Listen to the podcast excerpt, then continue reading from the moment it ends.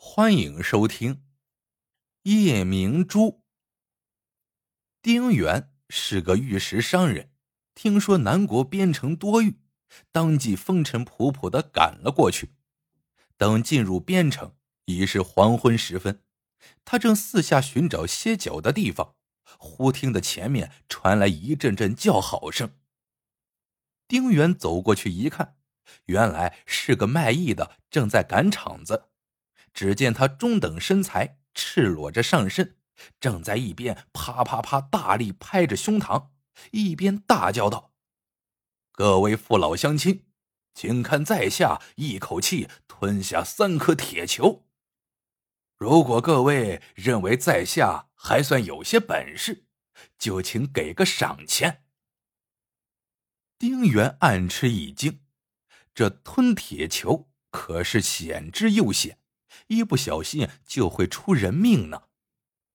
正担心着呢，那汉子已接连吞下了三颗鸭蛋大的铁球。接下来，在众人的注视中，只见汉子伸长脖子仰天大叫，只听得“噗噗”两声响，两颗铁球从他口中喷了出来，掉在地上，当当直响。众人纷纷拍手叫好。只有丁原暗叫一声：“不妙。”因为他看到汉子青筋毕露，疲态尽现，刚才没有一口气把三颗铁球全吐出来，他还有余力吗？汉子拼命运着气，转着圈，头上豆大的汗珠滚滚淌下，猛然间再次仰天一吐，可是并不见有铁球喷出。再看那汉子，已脸色发紫，仰天就倒。众人顿时哗然。这时，丁原大叫起来：“有没有壮汉过来一位？我有银子打赏。”当即有一位壮汉上前，丁原喊道：“壮士，快和我一起提起此人的脚，迟了他必死无疑。”于是，二人竭尽全力。把卖艺的汉子倒提起来，可汉子还是浑然不知。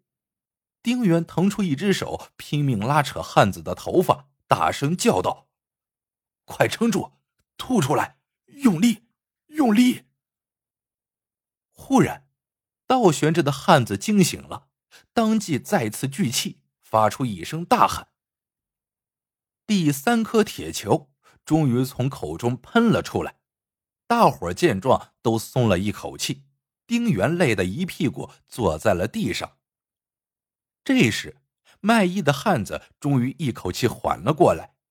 丁原喘着气劝道：“这位兄台，这行当实在太过危险，以后切不可如此卖命了。”汉子神色凄然的摇摇头，然后一一到底，说道。大恩不言谢，先生，就此别过。第二天一大早，丁原往城外山脚下的玉石市场赶去。经过一座小树林时，突然发现一棵大树上吊着个人。丁原飞快上前，把那人救了下来。所幸那人只是刚刚上吊，很快就醒了过来。丁原仔细一看。不禁失声叫道：“原来是你！上吊之人竟是昨天那卖艺的汉子。”在丁原的一再追问下，汉子这才说出实情。原来家中老母病危，他无钱给老母治病，所以昨天才冒着生命危险卖艺。尽管如此，还是凑不齐银两。万念俱灰之下，这才起了死意。丁原听罢，二话不说，从怀中掏出两锭银子，说道：“这银子你先拿去给你母亲治病，以后这轻生的念头可万万不能有了。你一走，倒是解脱了，可怜你老母又有何人依靠？”汉子接过银子，双手禁不住微微颤抖，说道。先生的教诲，我记下了。对了，听先生的口音，不像是本地人，不知先生到此地所谓何事？”丁原当即坦言相告。那汉子听完，担心的说：“先生孤身一人来到此地，这玉石交易又向来鱼龙混杂，恐怕多有危险。这样好了，如果先生不嫌弃的话，我就随先生前去。有个本地人在场，对方不得不顾忌些。先生稍等，我把银子送回家就来。”说完，飞快的跑了。丁原在原地等了好一会儿，也没见汉子前来。他摇摇头，心说：“这汉子怕只是卖卖嘴皮子而已。”当即动身上路。刚走了一会儿，只听得身后脚步声大作，回头一看，正是那汉子。汉子气喘如牛的叫道：“先生怕是等急了吧？我给老母抓了药，所以耽误了些时辰。”二人很快找到了一个卖家，那卖家带着他们来到山坳中一间偏僻的屋子。丁原开门见山的说：“听说贵处有夜明珠现世，本人想求购一颗，价钱好商量，不知阁下手中可有？”那卖家一听，当即拿出两块浑圆形状、拳头大小的石头来说道。这其中一块便是，你倒赌赌看。丁原连连摆手说：“我不是来赌石的，我是个老老实实的生意人，请阁下拿出现成的夜明珠来。”那卖家把眼一瞪，桌子一拍，大声说道：“告诉你，到了我这儿，你赌也得赌，不赌也得赌，赌着了你发财。”赌不着，给我扒了裤子回去。说要哪个？话音未落，一侧的偏房里冲出几个大汉来，个个虎视眈眈。一看这情形，丁原心里顿时凉了半截。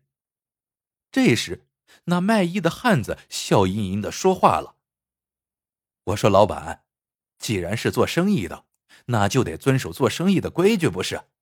你刚才说这两块原石里有一块是夜明珠，此话可当真？那卖家听卖艺的汉子操着一口纯正的本地口音，便不敢太过分了，当即说道：“那是当然，我这儿也不算是纯粹的赌石，纯粹的赌石是双方都不知道石头内是否有货，而在我这儿，我是知道的。”从而让客家有一半的运气。汉子点点头说：“老板可否宽限我们一点时间？五天行不行？五天之内一定给你个说法。”那老板略一沉思，说道：“行，给你个面子，可我只等三天，在这三天内你们尽管瞧。不过。”你们不得对这原石有一点的损伤，还有，不要妄想逃走，否则休怪我不客气。说完，就让人把二人关进了一间屋子。等卖家走后，丁原望望紧锁的大门，垂头丧气的说：“唉，想不到这生意竟是强买强卖。我说兄台，三天之内。”你能看出个名堂吗？汉子一笑，说道：“先生，你尽管放宽心好了。我是土生土长的本地人，还能看不出吗？就把石头放在我这里，三天后我给你答案。”一晃到了中午，看守的人送来了饭菜。卖艺的汉子叫道：“给我送一大壶醋来，我这人是非醋不下饭的。”看守瞪了他一眼，但还是送来了一壶醋。汉子当即美滋滋的喝起醋来，一眨眼的功夫就喝了半壶。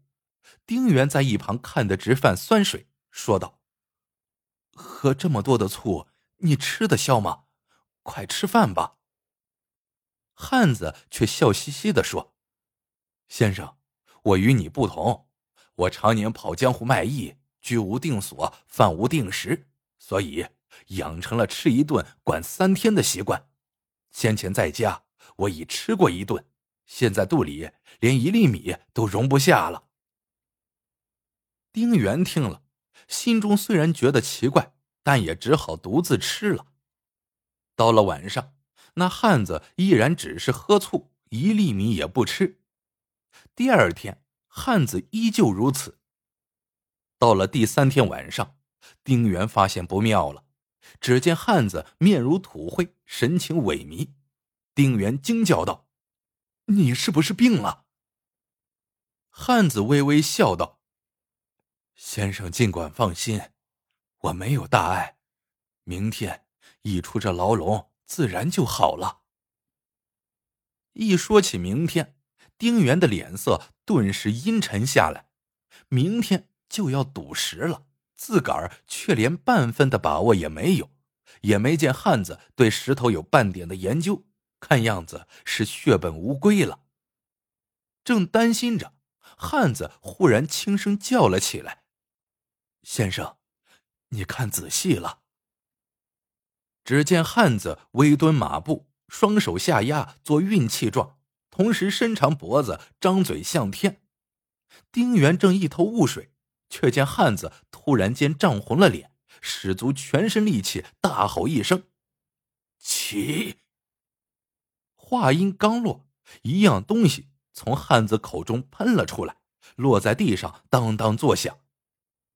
这时，汉子已累得倒在了地上。丁原忙扶起汉子，只见汉子气息微弱的说。快看石头！丁原一愣，再看汉子吐出的石头，在暗淡的烛光下，竟发出绿莹莹的光芒来。天哪，里面竟是一颗夜明珠，石头表面还裹着一层血丝。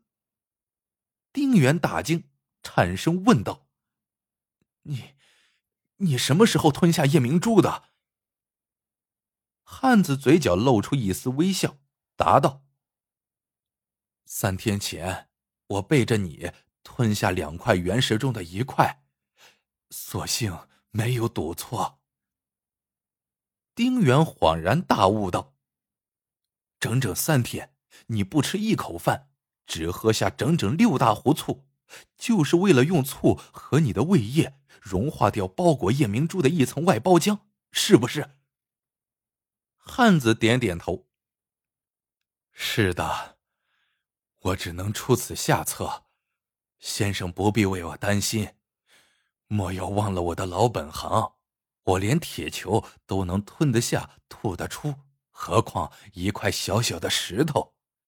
在这世上，这法子大概也只有我能使了。现在赌对了，明天我们把另一块石头交还给卖家便可。丁原想了想，又问：“那万一赌错了呢？”汉子神情疲惫的说：“赌错了也无妨，原石本就是浑圆的，在我胃中缩小了一小圈，肉眼根本难以察觉。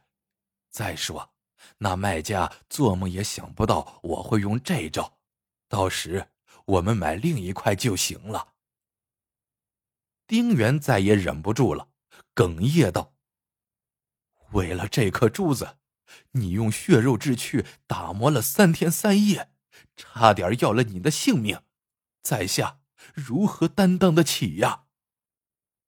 汉子微弱的笑道：“先生，你一连救了我两次，还救了我老母亲，大恩大德，即便是我死了。”也难以报答呀！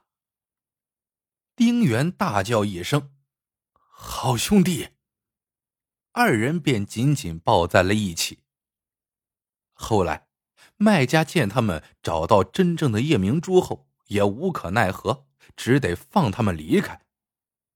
从此，丁原和卖艺汉子结为了异姓兄弟，二人肝胆相照。好了，这个故事到这里就结束了。喜欢的朋友们记得点赞、评论、收藏，感谢您的收听，我们下个故事见。